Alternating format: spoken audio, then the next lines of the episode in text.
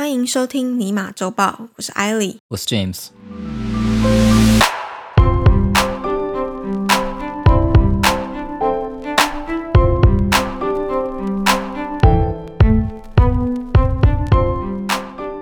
开头先跟大家分享一下，我们两个礼拜以前有分享一则关于 Amazon 的新闻嘛？你说工会吗？关于他压榨员工，瓶装尿，还有带装便。对 对，我们有分享过工会吗？好像有，他就是要组工会啊。更久之前的。Anyway，最新他们的投票结果出炉了。现在目前是工会的筹组好像是不失败不？赞成的，嗯，反对票好像比赞成票多出一倍，所以大家还是不想要组工会的。不知道哎、因为其实他们这次筹组工会有一个联盟嘛，美国零售、批发还有百货商店联盟在后面支持这些员工们。然后他们现在是表示说，他们对这个结果还蛮不满的。他们指控说，Amazon 他有干预投票，所以好像会要求重新投票。看未来发展怎么样，我们就再继续看下去。好，这是题外话啦。对，因为我们今天选了其他的两则新闻，但是想说之前有讲过类似相关的消息，所以就跟大家 update 一下近况。那我们就开始今天的新闻吧。今天的第一则新闻是美国番茄酱包荣登疫情缺货之冠。歌舞升平的台湾可能没有发现有什么东西竟然会因为区区一个肺炎缺货，有一堆东西因为区区一个肺炎缺货，在台湾吗？有一堆啊，就你电脑 parts 都买不到啊。哦，好吧，对啊因为我没有，我不会自己组电脑，这绝对不是区区一个肺炎，好吗？大家原先都想这是区区一个肺炎了，谁嗯知道这区区一个肺炎竟然纠缠了一年多。可能还会更久。对，实际上北美其实已经在一波未平一波又起的疫情当中发生很多次突然买不到某一项物品的情形了。最近的一次呢，目前 ongoing 正在进行式的是番茄酱包。食品业巨头以生产番茄酱闻名的卡夫亨氏 （Kraft Heinz） 就出面证实了这则新闻，提到说是因为疫情的关系，导致番茄酱包的订单爆量，这个完全是他们始料未及的。那目前也还来不及应付爆量的番茄酱包订单。稍微数据科普一下，这个 Craft 公司呢，它在美国番茄酱的市占率将近七成，是酱料制造的老品牌。在台湾也有很多美式餐厅，它也都是配备这种亨氏番茄酱，有不是的吗？就我在想，台湾好像还有一个叫可国美。哦，那台湾的自己的牌子吗？哎，我不太确定呢，好像是对，我或者在这里没看是日本过的，哦，也有可能。可？国美吗？就是玻璃瓶，然后对啊，我在台湾有看过，我在这里没有看过。这里没有，这里最大宗真的就是 Craft。对会有一些超市会出自有品牌啦，对，但大家比较不买那一种嘛。比较多还是会倾向就是追随着亨氏番茄酱。不知道的呢，可以去麦当劳买一包大薯，附在里面的那个小酱料包就是亨氏番茄酱，也就是我们今天这则新闻的主角。有研究调查的机构 Euro Monitor 发表了他们的试调，讲到说番茄酱是全美餐厅消耗量最大的酱料。嗯，猜得到。餐饮业去年购买了约莫三十万吨的番茄酱，三十万吨有多多多重呢？大概就等于十三万辆的 SUV。嗯哼，这样讲不知道大家会比较感觉？就反正就超多，会被淹死的那种。可以装满游泳池。嗯，另外，尤其因为疫情的关系嘛，所以家庭消耗的番茄酱速度也十分惊人。美国去年番茄酱的零售销售额就突破了十亿美元，光是番茄酱比起二零一九年增加了百分之十五。刚刚讲到去麦当劳买大薯会送番茄酱包嘛，大家应该就有稍微猜到这一次酱料包短缺的原因了。最大一部分就是因为美国地区这一年来几乎都勒令餐厅它只能提供外带，于是呢，餐饮业它就倾向使用小包装酱料。嗯，许多的顾客也考量到说啊、要防疫嘛，然后卫生上面啊，就不用用手了，顾虑。就说不喜欢罐装的，因为你要手去捏，我想说对不用手，可是你吃薯条就是要用手啊。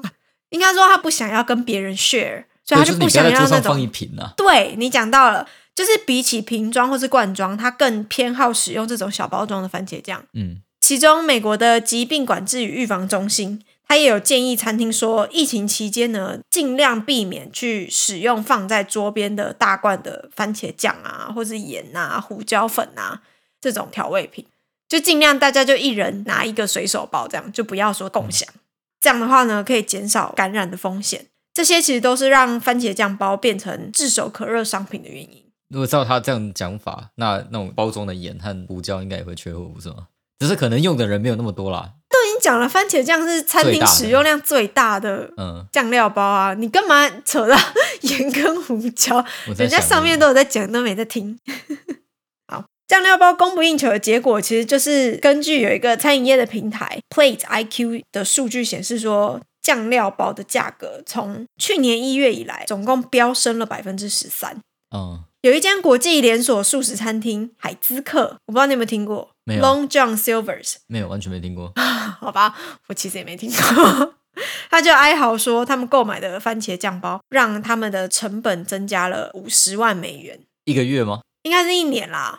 ？OK，但他从二零哦二零二零年的一月，OK，嗯嗯因为很明显就是分装的随身包的价格比大罐装的昂贵嘛。那有一些比较小的地方餐厅呢，他就会跟员工说：“哎、如果你有去汉堡王或是温蒂汉堡 （Burger King） 跟 Wendy's 这种素食店的话，你如果拿到番茄酱包回来，可以上缴给公司吗？谢谢哦。”没有那个算他薪水会增加吗？就是征收，我不知道会不会换钱啦，但总而言之就是鼓励员工上缴番茄酱包之类的。嗯，然后还有 eBay 就开始贩卖这种小包装的番茄酱包，不管是连锁或者是非连锁餐厅，几乎都全面动员在寻找这个番茄酱包。像是刚刚讲到的海滋客，因为跟亨氏他们订不到嘛，就转而向二级的供货商供货。那另一间，这间你应该有听过，美国连锁牛排馆 Texas Roadhouse，没有，我还是没听过。它的牛排还蛮好吃的，哦，算是平价牛排。对，嗯他就跑去像好事多之类的大卖场去寻求替代品嘛。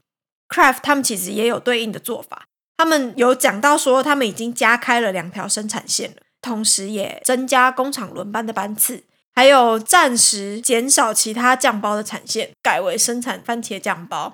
另外一个我觉得还蛮有趣的是，他们发明了一种感应式给酱机，你就用手这样子扫过去吗？我在猜应该是，就你可能把碗或者是小啊小纸杯拿过去，然后它会 biu，然后就可能给你一坨之类的，就是为了要满足这些不敢使用瓶装番茄酱的客人的需求，让他们减少跟他人接触的机会，同时呢，还是能够享受到这个酱料。嗯嗯，我原本以为这个只是一个小新闻，这一开始看到的时候，我只是静静的微笑，到后来是就是露出不失礼貌的微笑吗？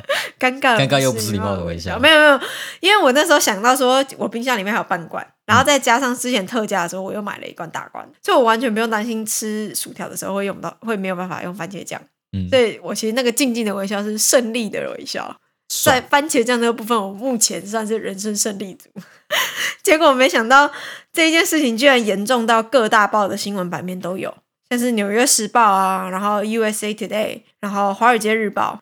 嗯华尔街日报还下了一个超级可爱的标题，叫 “The New Shortage Catch Up Can Catch Up”，超可爱的。嗯，然后甚至像是英国的《每日邮报》啊，还有日本的 NHK 都有报道。一方面，我觉得说哇，果然是民以食为天，这个新闻竟然能够被报道如此详尽。另一个部分呢，是觉得蛮好笑的，美国人的口腹之欲没有办法被满足，全世界都会知道，这番茄酱很有名啊，到处都有啊。是很有名但是就是缺番茄酱而已、啊。他们现在还要增加工厂轮班呢，这是跟台积电学的吗？就用肝去换，有没有？整个美国都在叫嚣，愤怒的讨要番茄酱。嗯，对。好，上次有人抗议说，就奇摩知识家没有这么老嘛，只有十七年。我说年轻的时候，大家有用过奇摩知识家吗？对吧？还记得吗？这件事情，然后有人就 complain 啊，说哦，没有，那个没有那么老啦，那个很多人都用过，所以其实年轻人也用过，不是只有老人才知道这件事情。只有你抗议吧？没有啊，有人说啊，然后或者有人说嘛，西雅图超音速也没有那么久啊，大家都应该还记得啊。但接下来我要讲的这个新闻是真的有点年纪的才会知道，它这是一个游戏。二十一年前，他推出的第二代作品红遍全球，基本上有电脑的人应该都玩过。那没玩过的，应该也看过朋友或家人玩过。二十一年前，二十一年前，你是专门在收集这种怀旧新闻、这不是怀旧新闻，这是新闻，怀旧产品的新闻？对，在今天他已经不那么红了，毕竟已经过了二十一年了。但是他的社群其实还是很活跃，在电竞圈里面也小有名气啊。这个游戏呢，在前年出了一个特别版，唤醒了一些老玩家对这个游戏的热情啊。那去年的电竞比赛呢，也因为这样就跑到了 Twitch 的头版。嗯，讲了这么多，我不知道观众或者是你有没有猜出来这是什么游戏？当然是没有啊。没有吗？那我给你一个提示，还有观众的提示：建筑工没有吗？伐木工，啊，等待命令。好，我我没有玩过，但我知道这个梗。对，这就《世纪帝国》。嗯，我们玩的二十一年前的是《世纪帝国二》，它的第四代在众人的期盼下，即将要在今年秋季登场，足足等了二十一年嘛。对啊，好久、哦。对，那四月十号的时候呢，也就上星期六，Relic Entertainment 就是它的游戏公司啊，嗯正式对外公布了游戏的宣传片。那里面有实际的游戏内容、制作人员开发游戏的心得等等。这部宣传片公布以后呢，评价是褒贬不一啊。嗯大多是针对美术的风格在评论啊、嗯有玩过《世纪帝国二》的玩家都知道啊，这个游戏以前是二 D 的，美术风格就偏向写实啊。《世纪帝国》现在这个四代是三 D 的，风格比较可爱，有点像 Civilization 叫《文明帝国六》的那个样子啊。你也没听过？我听过，我没玩过。OK，League of Legends 知道吗？那我知道那一种卡通那种颜色那种，其实不知道我其实不知道 low 长什么样。呃，你也不知道吗？好，没关系，算了。那反正我个人比较不在乎这个啊，对我也比较不在乎美术风格，我比较在乎的是游戏的实际操作。嗯，尤其是竞技这个面向的啊、就像我刚开始提到的，这个游戏已经出来二十年了嘛，很少人会去玩一个年代这么久远的游戏。我知道有很多人连就五六年前的游戏都玩不下去了，就觉得画质太烂嘛。嗯，但《世纪帝国二》不但一直有人在玩哦，它的社群还是越来越大。那能让这个游戏站着二十年不倒的，啊其实不是它的美术嘛，怎么可能是美术？嗯因为嗯它画质就变烂的、啊。嗯其实是它的竞技性。虽然我这样讲可能会被公干啊，但是我觉得《世纪帝国二》应该是我见过的游戏里面竞技难度最高的一个，因为它除了操作非常吃紧以外，还非常烧脑。嗯。那有一本书叫做《主力的思维》啊，我嗯不知道有没有人有听过，他讲的是一个日本散户股神叫 Sis，手中有百亿日元的资金嘛，嗯。他把每个事情都当做竞技游戏在打，所以他也很热衷一款游戏，就是《世纪帝国二》。嗯，对，因为这款是的确竞技能力是非常够的，你需要了解很多事情，你才可以玩这样子。那不过我在看完这个宣传片以后呢，我不确定到底竞技性是降低了还是提升了，嗯。所以我就想去听专业的选手做他们的实测的心得啊。，OK，没想到呢，有被邀请去做测试的人都有签 NDA 啊，就是哦，对就是没错，不能讲，嗯他不能在上市之前就评论。所以找来找去呢，就找到一个有专门办世纪帝国比赛的人，他有访问游戏开发人员，在 YouTube 上做一个非常简单的访谈，这样子。嗯接下来我觉得情况有点微妙，我听他们讲完以后，我觉得很怪，好，我不知道怎么讲，因为他们说《世纪帝国四》是一个不论新手、老手、竞技的或非竞技的玩家都能享受的游戏。我听到这里我就觉得完蛋了，错赛，你知道吗？会这样说就代表这个游戏八成就四不像。你要嘛就做给大众嘛，对吧？就像 Civilization 那样，就是给新手很觉得很好玩，嗯对不要太难。然后另外一个呢，就是你要嘛就照顾这些就很厉害的老玩家，这些老手，把他当电竞打的这个社群。嗯那很多游戏收掉，就是因为它两边都想要兼顾嘛，基本上非常困难啊。我们拿比如说 CS:GO 来讲好了，低端场跟高端场，他们认为强的武器其实是不一样的。嗯，在菜鸡场里面，玩家都会按着 W 直接朝你冲过来啊，然后一边跑一边开枪啊，乱射这样子。对他们来说呢，一个冲锋枪可能就比较强啊。哦，对那所以你如果拿冲锋枪来做平衡的话，游戏就会歪掉。高端场的那个就不知道在做什么这样子。嗯但你如果你走上高端场，每个人都马拿 AK，每个人都马拿 M4 或 UP，大家枪法都不会太差，所以每打人都是苗头，都爆头打。冲锋枪这种很难爆头的，或者爆头需要三四发子弹的，就变很难用了。哦，所以大家做 balance 的时候，就会拿 AK 来做。为了高端场，你的做平衡方式是要拿 AK 这种枪来做测试的，嗯当平衡的基准。嗯，但是你到低端场的时候呢，你要拿可能拿冲锋枪。嗯所以两边认为抢的枪是不一样的，你知道吗？嗯所以你怎么知道哪一把比较厉害？会变成有这样的问题在。嗯对所以你是游戏开发商，一般来说要想办法去平衡这件事情。其实更重要的就是你要知道说你的受众在哪里。你的嗯受众如果都是打竞技的，你会知道说他们有一天会用到这把枪，你应该用这个东西去做。但他现在不是，现在《世纪帝国四》出来，看起来有点像是哎，想要大家都可以玩，阖家欢乐也好，爸爸也可以玩，小孩也可以玩，想学历史的也可以玩。他真的这样讲。真的假的？对，因为他有一些历史的故事，你可以去玩。比如说，我不确定啦有没有这种东西，但比如说马可波罗啊，他跟蒙古人嘛，他们鬼混的故事，你搞不好可以照着他用他的视角去玩那个东西。像以前《世纪帝国》是有 campaign 的，我知道，对，他就玩那个就是所谓的故事模式嘛，嗯然嗯后你就可以去走过那条故事，像圣女贞德啊什么的这样子。对，他还想要带这种东西给大家，可是这个跟竞技游戏就差很远，嗯，跟拿游戏来比，那它有可能是两个模式都有啊，它可能有两个模式，但我就要讲，就是那你的平衡在哪？你要去哪一个当重点？嗯，那现在如果你全部都是这种，你说我全部每个人都可以玩，Oh I don't know about this man，所以我想知道到底会怎么样。嗯，好，我的感觉就是啊，就 Relic Entertainment，如果想要大家都好的话，那就很容易变成大家都不好啊。嗯，希望不要变成《世纪帝国二》再战十年的情况 啊，这样就很糟。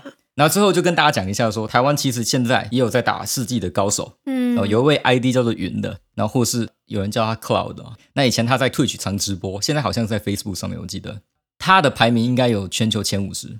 那另外有两位后起之秀啊，一个是曾经的星海职业选手叫 DS，另外一个是年轻的叫做天空熊。嗯对，然后对世纪电竞有兴趣的，可以去找他们直播来看看。你说等到四出来，他们应该会玩，是不是？我在猜每个 Pro 都会去试，可是我不确定到底这个游戏厂商这个 Relic Entertainment 听进去多少。会不会又像之前那个什么，有一个你之前讲过评价一面倒的招，有一个评价因为太糟，然后他就把给他很糟评价都封锁起来最后生还者啊！对对对对对对，不会，我觉得这个东西倒是不会这样做。应该这样说，他如果不照顾电竞的玩家，那顶多就是电竞玩家会 complain 而已。那大家其实其他的人还是可以玩得很欢乐嘛。但我的 argument 不是这样，我的 argument 是为什么《世纪帝国二》可以一路战二十年，就是因为有电竞的关系。如果没有电竞，它早就不见了。它可以一直被打到现在，那是因为它有竞技性。嗯大家玩这个就像玩 poker 一样，不会退流行。我觉得，如果他想要继续做长久的，继续保住这个社群的话，他应该还是要做竞技类对因为这个东西的竞技能力很高。可是我不觉得他们的方向是这个样子。四有没有让他们维持这样的竞技能力。目前我就是担心这个，所以秋季就知道了，所以秋季就见分晓。嗯嗯，想知道这个游戏就还有得等。对，你们就大家都等待等待命令。好，我们今天的新闻就到这里。有任何的回馈都欢迎在 Apple Podcast 留言，或是在 Facebook 和 Instagram 私讯我们，搜寻“商业午茶”就可以找到我们。Until next time，我是艾莉。我是 James，希望收听完这集节目的你，对于世界的运转增加了百分之三的了解。